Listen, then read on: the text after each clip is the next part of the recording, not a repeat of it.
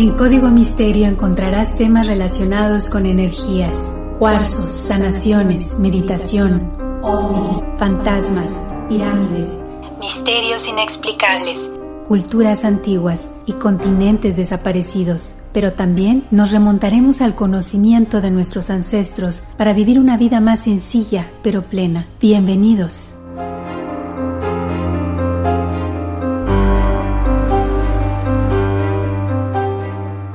¿Qué tal? ¿Cómo están? Bienvenidos a un episodio más de Código Misterio. Les saluda Horacio Ontiveros y efectivamente ya pasó una semana desde el último episodio. Bienvenidos una vez más. Aquí estamos con otro tema de investigación. Las recomendaciones de siempre, me imagino que ya se las saben, ya se las he dicho muchas veces, pero acompañemos nuestro episodio de esta semana con las fotografías, con las ilustraciones y todo lo que posteo en las redes sociales de Código Misterio, Facebook e Instagram. Por supuesto, pasen la voz de que estamos en todas las plataformas de descarga, Apple Podcast, Google Podcast, Spotify, Deezer, eh, TuneIn, Amazon Music, todas las plataformas habidas y por haber. Por supuesto, les comparto el correo electrónico para que me hagan alguna sugerencia. Es contacto arroba códigomisterio.com. También, por supuesto, los invito a conocer todas las otras cosas que estoy haciendo. Por ejemplo, All for Ness en el canal de YouTube o también en los episodios de podcast. Cada semana tenemos entrevistas con diferentes íconos, no solamente del entretenimiento, también del mundo corporativo y también algunos expertos nos brindan herramientas para llevar una vida mucho mejor cada día. Así que, después de estas invitaciones, nos vamos a ir de lleno con un tema que tiene mucho que ver con estas fechas, ¿no? Obviamente el podcast siempre está viviendo para la eternidad, pero estamos básicamente viviendo el ambiente de Halloween. Y cuando estamos viviendo el ambiente de Halloween nos encantan las historias macabronas, ¿no? Entonces, esta historia tiene que ver aparentemente solamente con la parte prehispánica de México, pero me puse a investigar y resulta ser que esta leyenda de México y Latinoamérica no solamente es exclusiva de esta parte del mundo, obviamente alguna vez lo comentábamos, también se ha dado aquí en Estados Unidos y resulta ser que también se da en otros países con una historia muy similar. Así que el día de hoy vamos a platicar acerca de La Llorona. Efectivamente, este tema que, bueno, viene muy ad hoc con estas fechas que estamos viviendo, así que, bueno, ya sabemos que la Llorona, pues es esta mujer, ¿no? Que normalmente se le ve a un costado del río, gritando con mucho dolor, precisamente la pérdida de sus hijos, ¿no? Ella grita, ay mis hijos, y como les decía, la hemos escuchado por todos lados. Normalmente eh, en Estados Unidos se le conoce como la mujer que llora, que es una aparición muy similar a las otras. Ya saben, esta mujer vestida de blanco, que se encuentra en los ríos, que a veces se encuentra en algunos cruces de caminos, eh, que normalmente es la historia de que ella mata a sus hijos y se suicida. Como escucharemos en el episodio del día de hoy, también conoceremos otras historias, como les decía, que son un poquito similares en algunas partes de Europa, no necesariamente ella mató a sus hijos, sino pudo haber sido ella a la que matan. Entonces es interesante conocer todo esto, por supuesto. La película ya sabemos que salió hace algunos años, hay otras versiones mucho más antiguas de eh, México específicamente, y me acabo de enterar que en algunos países de Latinoamérica a ella se le conoce como la mujer del saco, y que normalmente esta historia es utilizada por los papás para asustar a los niños para que se porten bien. Yo me la sabía en México del señor del saco, pero bueno, supuestamente ahí mete a los niños y se los lleva, ¿no? Como les decía, hemos escuchado mucho acerca de esta leyenda, por supuesto en la parte de tanto animación, en la parte del cine, en la parte de libros, sobre todo ahora con, eh, con esta aparición de la última película como que se ha hecho más famosa, pero bueno, vamos a hablar de todos lados, tanto de Estados Unidos, tanto de Europa como de México y Latinoamérica. Para muchos, la Llorona cuenta básicamente lo que es la existencia de este, de este ser en el valle de Anáhuac y hay deidades mayas, zapotecas, purépechas, con características muy similares a la Cihuacóatl, que es la diosa a la que se asocia con este mito en tierras nahuas. Por ejemplo, también les cuento que una leyenda un poquito similar que habla de este espíritu femenino que acecha a los hombres en el camino, es la de la Stabai, que es básicamente la historia de esta mujer en la península de Yucatán y que tiene también muy, muy apegada a las raíces a la cultura maya. Hay que tener en cuenta que la parte de la Shtabai primero se dio a conocer en la cultura mesoamericana y posteriormente la llorona se vuelve popular en la época colonial, ¿ok? Por eso les digo, de repente pueden llegar a ser vertientes de otras leyendas más antiguas. La leyenda de La Llorona como se conoce el día de hoy tiene su origen en México a mediados del siglo XVI. Muchos investigadores, muchos cronistas relatan esta historia de la mujer que recorre las calles de la ciudad al caer la noche, siempre vestida de blanco y con un velo cubriéndole el rostro. Ojo, muchos dicen que es de blanco, otros dicen que es de negro. Les cuento. Por supuesto, los orígenes hay como que algunos más apegados a ciertas fechas, pero también se cree que La Llorona fue uno de los 10 presagios que predijeron la conquista de México y también, como les decía hace unos momentos, se ha relacionado con los dioses aztecas o con las diosas específicamente.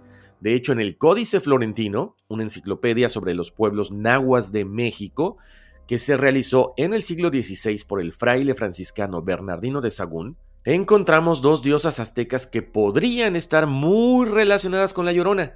La primera es Cihuacóatl, que es la mujer serpiente, descrita como una bestia salvaje y un mal presagio, que aparecía de blanco y que caminaba de noche llorando y lamentándose. También se le describe como una mujer de guerra. Esta diosa podría estar relacionada con el sexto de los 10 presagios que se registraron en el códice que habrían predicho la conquista de México. La voz de una mujer que se escucha llorar por la noche, pero llorando por el destino de sus hijos, llorando por el destino de los mexicanos. Luego, un códice posterior de un fraile dominico, Diego Durán, detalla los mitos del origen de las diosas aztecas y específicamente analiza un caso que es el de la diosa Coatlicue, que a menudo se vincula o se cree que es la misma que Cihuacóatl. En este caso, Coatlicue, que se le conoce como la de falda de serpiente, era la madre de Huitzilopochtli, el dios azteca de la guerra. Durán la describe como la más fea y sucia que uno puede imaginar. Su cara estaba tan negra y cubierta de suciedad que parecía sacada del infierno.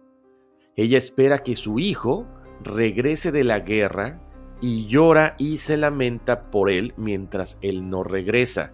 También Durán proporciona detalles de algunos sucesos extraños antes de la conquista que supuestamente habrían preocupado a Moctezuma, entre ellos precisamente una mujer que deambulaba por las calles llorando y gimiendo.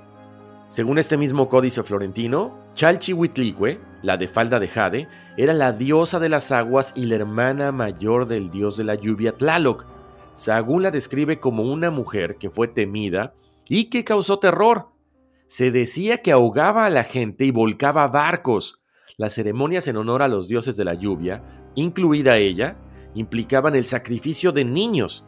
Estas víctimas del sacrificio fueron compradas a sus madres y cuanto más lloraban los niños, más exitoso se pensaba que iba a ser el sacrificio. Los sacerdotes interpretaron después de la conquista esta leyenda como una advertencia precisamente a lo que sucedería después, que era la destrucción del imperio mexica.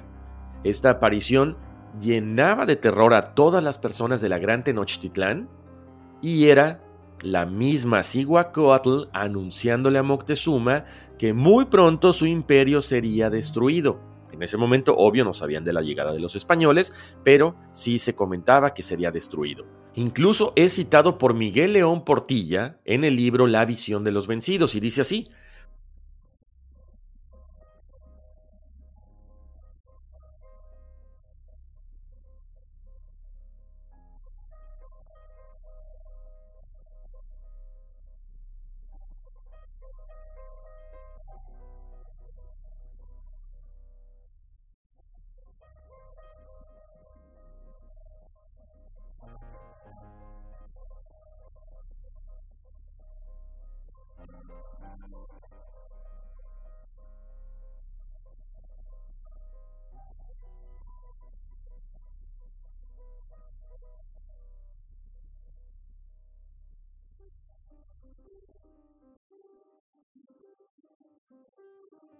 Pues allí estaba predicho todo esto.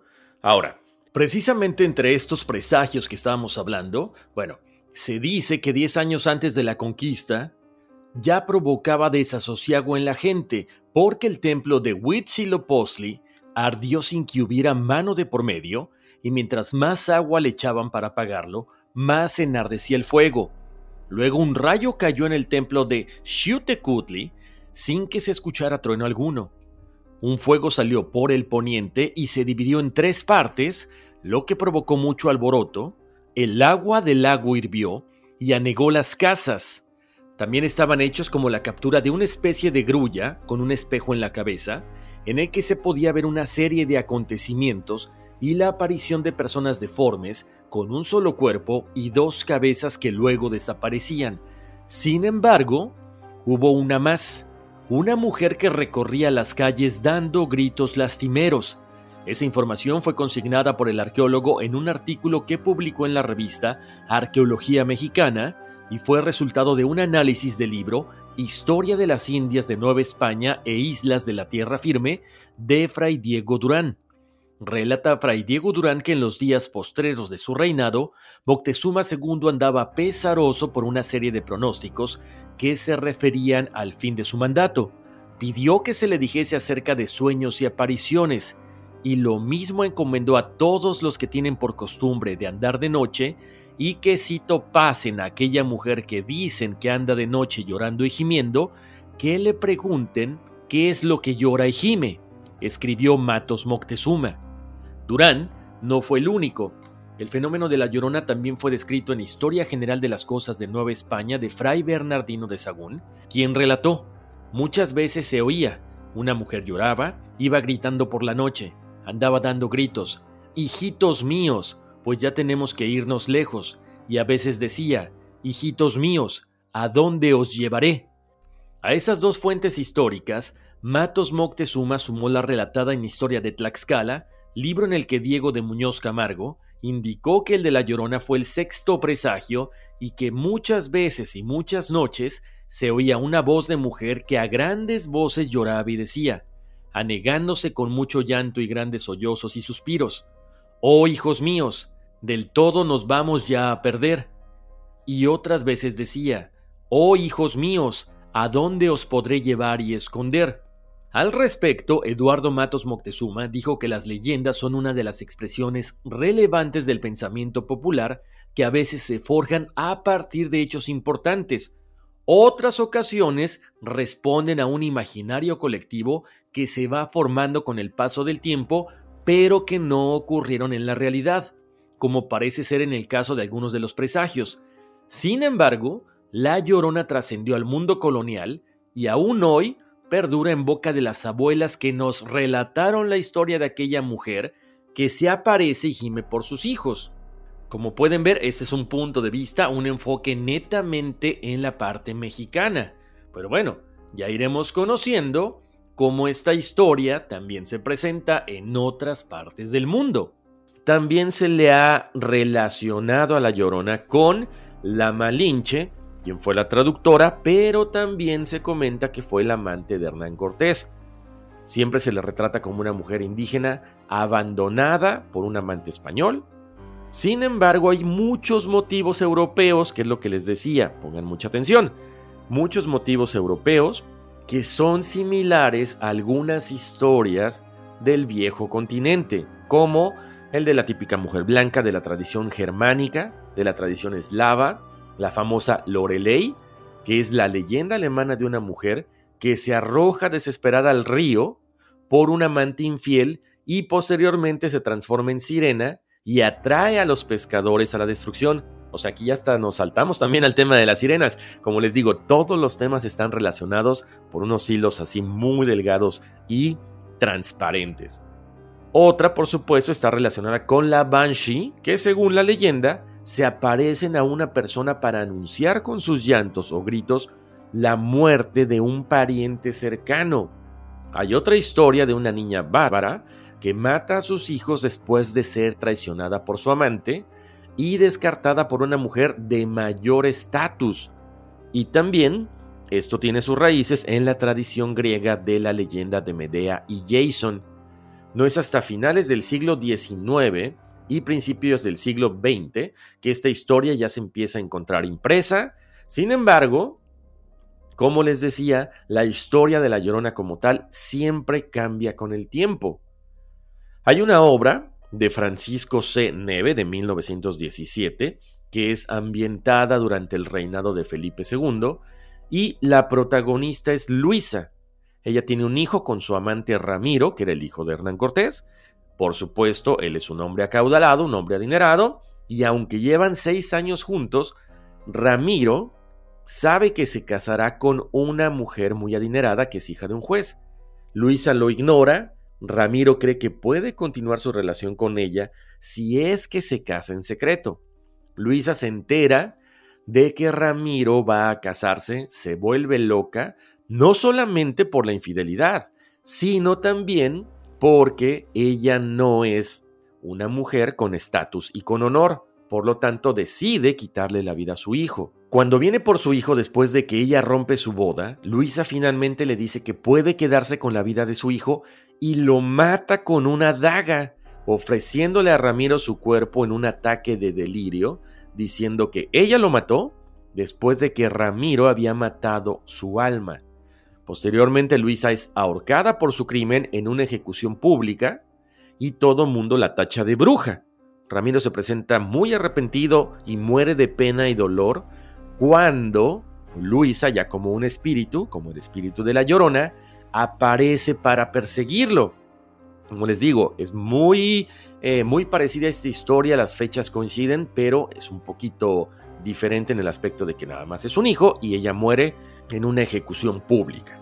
Ahora, lo interesante de todo esto no es el mito como tal nada más, sino que también esta historia de la Llorona reflejaba la vida en ese momento en el México colonial. ¿Por qué?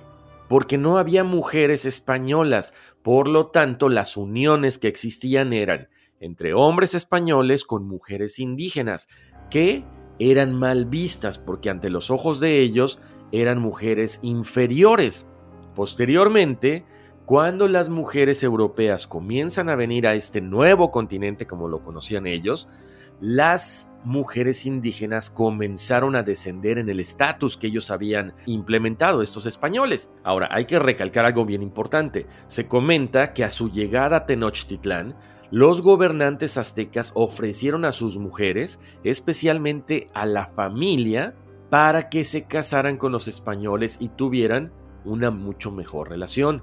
Por lo tanto, también dentro de los hombres españoles se practicó la poligamia al haber tantas mujeres. Otra de las versiones de la Llorona que hemos escuchado, muy similar a la anterior, pero aquí a la Llorona se le conoce con el nombre de María. Ella nace en una familia campesina, en un pueblo muy humilde, pero era una mujer muy bella y llamaba la atención no solamente de los hombres ricos, sino de todos los hombres del pueblo, de esta zona. Ella aparentemente pasaba todas las noches con un vestido blanco y emocionaba a los hombres que la veían caminar o también en las ferias del pueblo. Los jóvenes se dice que esperaban ansiosamente su llegada y ella simple y sencillamente caminaba frente a ellos como alguien inaccesible, inalcanzable. Pero también se comenta, a diferencia de la otra historia, que ella tenía dos hijos pequeños que le dificultaban pasar las noches fuera y por supuesto los dejaba solos mientras ella, bueno, pues andaba de fiesta, andaba paseando con diferentes hombres, con diferentes personas. El problema llega cuando a estos dos niños se les encuentra ahogados en el río. Y mucha gente dice que ella los mató para deshacerse de los niños y poder llevar una vida bastante alegre con todos los hombres a los cuales ella solía visitar. Otros dicen que simple y sencillamente fue un accidente, que los niños cayeron al río y se ahogaron.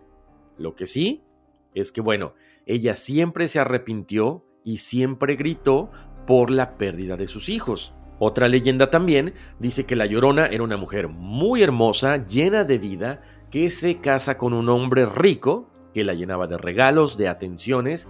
Sin embargo, cuando ella le dio dos hijos, todo comenzó a cambiar. Él se convirtió en un hombre mujeriego, alcohólico, y a menudo se desaparecía durante varios días. Había abandonado básicamente a María. Incluso también se comenta que él la había abandonado para casarse con otra mujer de más dinero. Cuando regresó a casa fue solo para visitar a sus hijos y María comienza a sentir resentimiento para con los niños. Una noche mientras María paseaba con los dos hijos por el sendero del río, su esposo pasa en un carruaje con esta elegante dama, que ya era su esposa, se detiene, habla con los hijos, pero no le hace caso a María. Ese es el momento en que María se enoja, agarra a sus niños, los arroja al río y ya que desaparece en río abajo, se da cuenta de lo que había hecho, corre por la orilla para salvarlos, pero ya era demasiado tarde.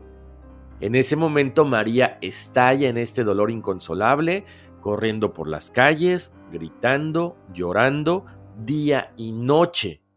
Se comenta que esta mujer, María, no comió durante mucho tiempo, siempre caminaba a lo largo del río con este vestido blanco, que por supuesto se fue cada vez royendo, se fue deshaciendo este vestido, y hubo un momento en que como ella se negaba a comer, adelgazó tanto que la gente comenzó a decir que era como un esqueleto ambulante.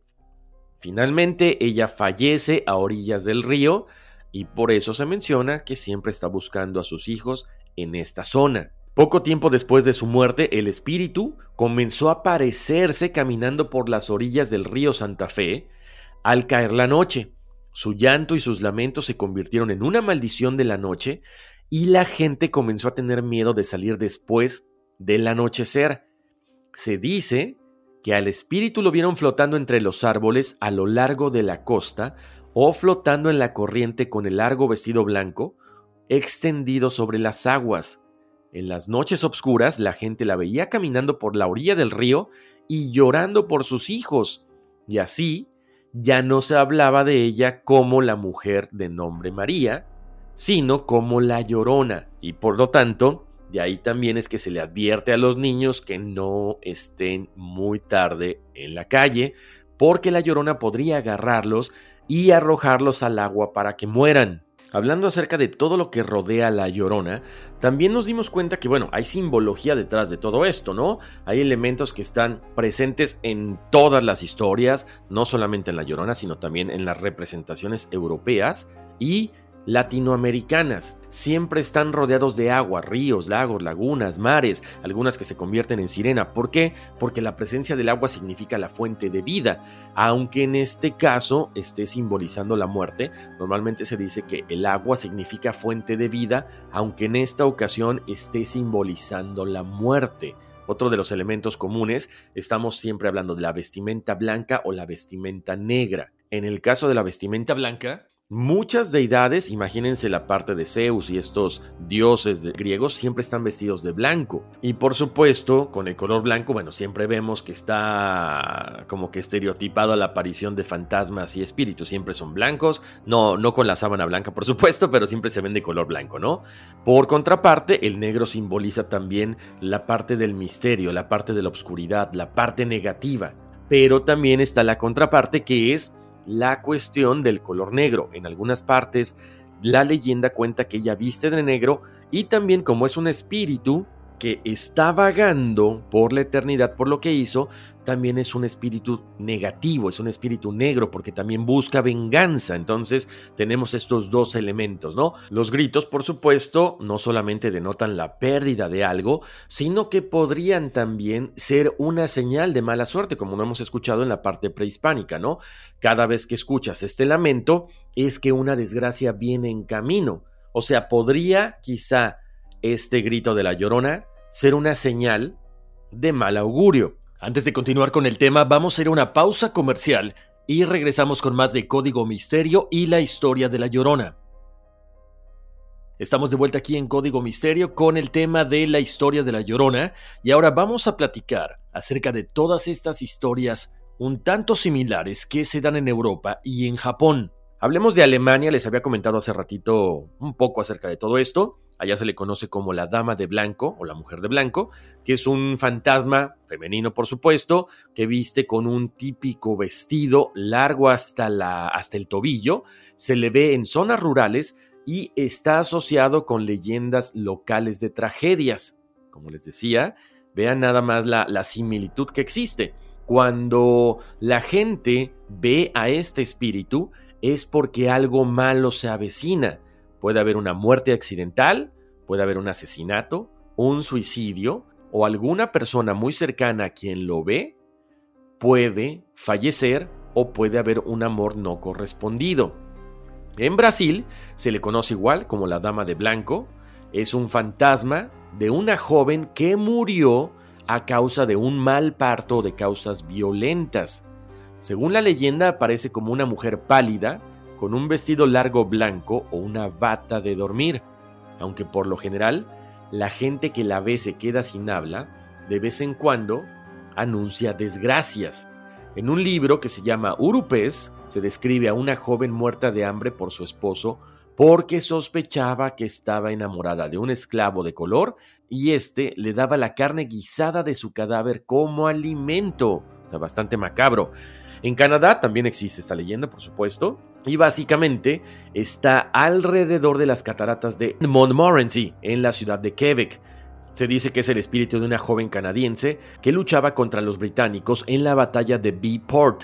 La joven pareja supuestamente se iban a reunir en la cima de las cataratas, pero como él nunca llegó, se dice que la mujer subió hasta la cima de las cataratas y acabó con su vida arrojándose desde lo más alto. Ella traía puesto el vestido de novia que había ordenado para su boda. Y de hecho hay otra cascada más pequeña, muy cerca de esta que les comentaba, que lleva el nombre de Cascada de la Dama Blanca como referencia a esta historia que les estoy contando. En Estonia se dice que la Dama de Blanco más famosa reside en el castillo de Haapsalu, según la leyenda, un canónigo se enamoró de ella, por lo que se escondió en el castillo, disfrazada de un niño del coro, pero fue descubierta por el obispo y posteriormente encerrada en el muro de la capilla por su crimen.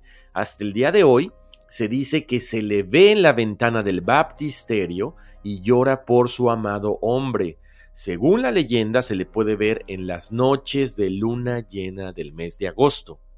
En Irlanda, está la historia de la Dama de Blanco, de este fantasma de una joven que murió en su noche de bodas. Su muerte fue un suicidio que siguió a la muerte de su recién esposo a manos de el suegro. La gente también informa de avistamientos de una mujer apodada la mujer del vestido blanco en una casa abandonada junto al río Blanco en Dunleer. Una vez más, el agua, este elemento, se hace presente en la historia. También en Japón, o sea, ya cambiamos de Europa, ya pasamos por eh, América con Canadá, nos vamos a Japón. Dentro del folclore japonés, las Yurei y Onryo se presentan con frecuencia como mujeres con largos cabellos negros y vestidos blancos.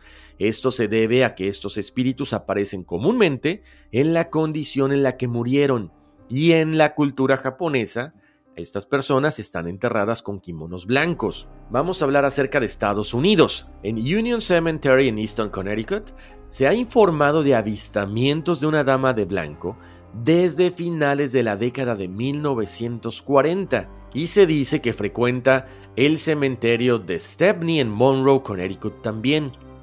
Vamos a hablar ahora del cementerio de Tolomato en San Augustine, en Florida, y este ha sido el hogar de historias de un embrujo también de una dama de blanco, desde inicios del siglo XIX. La leyenda dice que el fantasma es el espíritu de una mujer que murió repentinamente cuando iba a casarse y fue enterrada con el vestido de novia.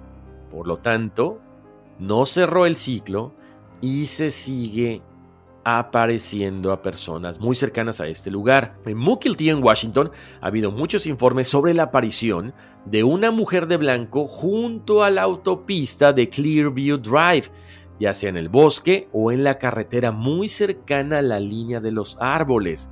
También estos avistamientos se han hecho en Chicago, Illinois y muy cercanos a la autopista. En Madisonville, Louisiana, hay una leyenda de una mujer llamada la Dama de Seda. Se comenta que este fantasma ronda Palmiro Flats en la autopista número 22. La historia cuenta que a mediados del siglo XIX, una mujer que regresaba de la ciudad después de despedirse de su amante, cabalgaba por un viejo sendero, cuando una serpiente asusta al caballo, ella se cae, se golpea la cabeza y muere en ese momento. Por eso se dice que varias personas la han reportado como una mujer vestida con un fino y sedoso vestido, pero que sus pies no tocan el suelo.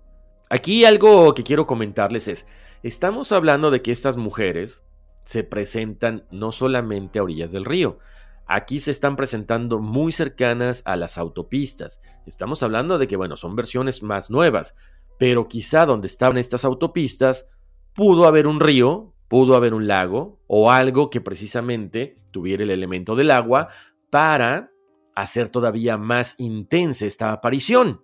Les voy a platicar ahora de Altoona, en Pensilvania. Ahí se le conoce como la Dama Blanca de Whoopsie. Este fantasma ronda las montañas de Wobson y Buckhorn en la parte occidental de Altoona. Y se dice que esta persona, esta mujer y su esposo tuvieron un accidente desafortunado por lo que se conoce como Devil's Elbow o el codo del diablo. Cuando te diriges a esta ciudad donde ambos cayeron por la ladera de la montaña, aparentemente se le ve buscando a su marido en las noches de niebla el cuerpo de su esposa. Incluso se comenta que mucha gente ha recogido a este hombre, pero su reflejo no aparece en el espejo retrovisor, pero siempre desaparece precisamente al llegar a este famoso codo del diablo. Si ustedes han circulado por ahí, me encantaría que me contaran si les ha pasado esto, si han visto el espíritu, si han visto algo raro. Ahora, vamos a hablar de Yermo, California, específicamente en Calico Ghost Town. Se dice que el autor Lauren Morgan Richards vio de cerca el fantasma de una dama de blanco que deambulaba por las afueras de la ciudad y escribió sobre ello en su libro Welsh in the Old West. En Fremont, California, hay avistamientos de la Dama de Blanco en el cañón de Niles. Ella es una mujer llamada Lowery y fue una de las primeras personas en el área muertas en un accidente automovilístico. La gente asegura haberla visto en un cementerio de la zona con luces extrañas. La leyenda local dice que la puedes ver caminando por la cresta entre el letrero de Hollywood de Niles y el cañón. Les voy a contar ahora la historia que sucede en Dallas, Texas, en White Rock Lake Park se informa del fantasma de una chica de 20 años, que normalmente se aparece por la noche a lo largo de la carretera, y los testigos afirman que el fantasma pide que la lleven a su casa en Gaston Avenue en Dallas, antes de desaparecer en el automóvil durante el viaje y dejar el asiento del auto completamente empapado. La leyenda afirma que la mujer fue víctima de ahogamiento en un accidente de bote en la década de 1930. Hay muchos informes de estos encuentros con el fantasma que se publicaron en varios periódicos de Dallas en la época de 1960 y actualmente hay algunas personas que siguen mencionando que han visto a este fantasma que trae el vestido de noche mojado. Como les decía, aquí hay algunas similitudes con la historia de la Llorona. En algunos casos se escuchan gritos porque son espíritus que fallecieron sin terminar su ciclo, sin cerrarlo, no saben qué pasó y están angustiados. Algunos no tienen que ver con hijos, pero si nos damos cuenta, muchos de ellos siempre tienen el común denominador que pasan estas apariciones muy cerca del agua.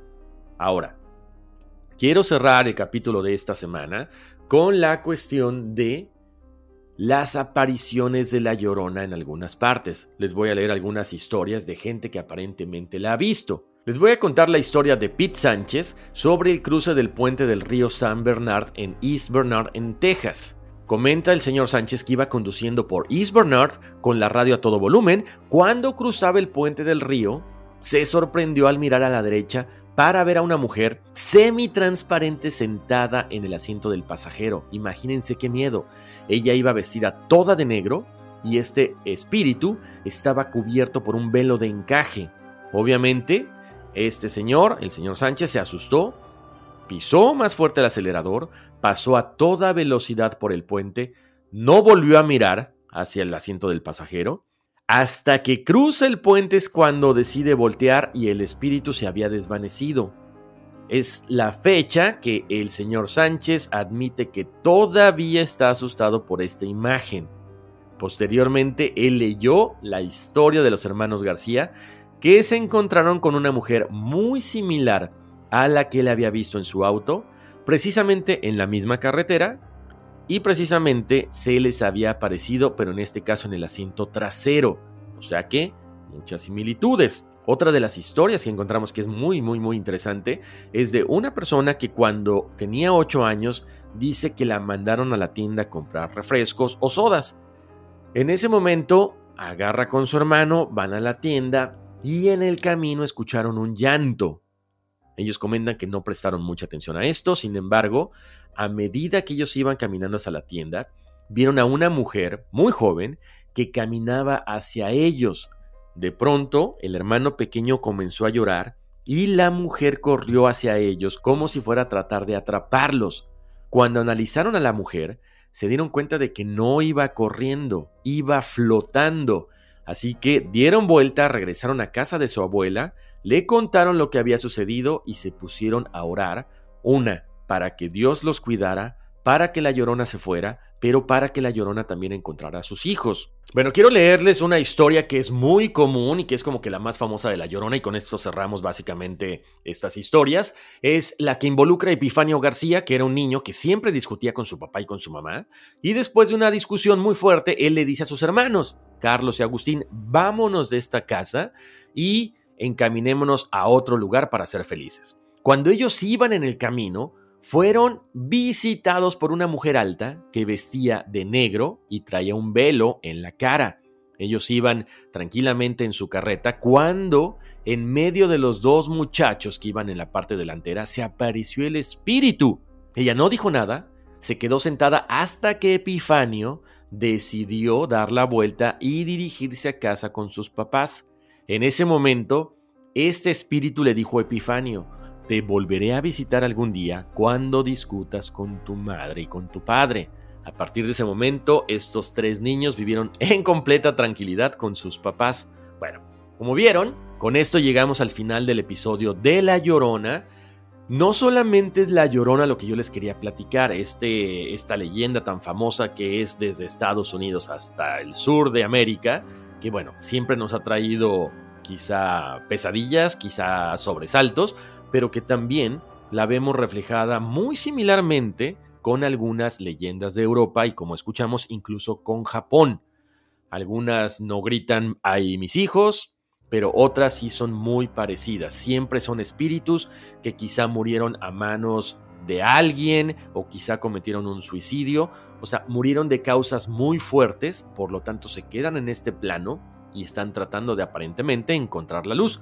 Como siempre me encantaría que dejaran sus comentarios en las redes sociales o a través del correo electrónico contacto arroba códigomisterio.com. Las redes sociales están a su disposición, Código Misterio, Facebook e Instagram.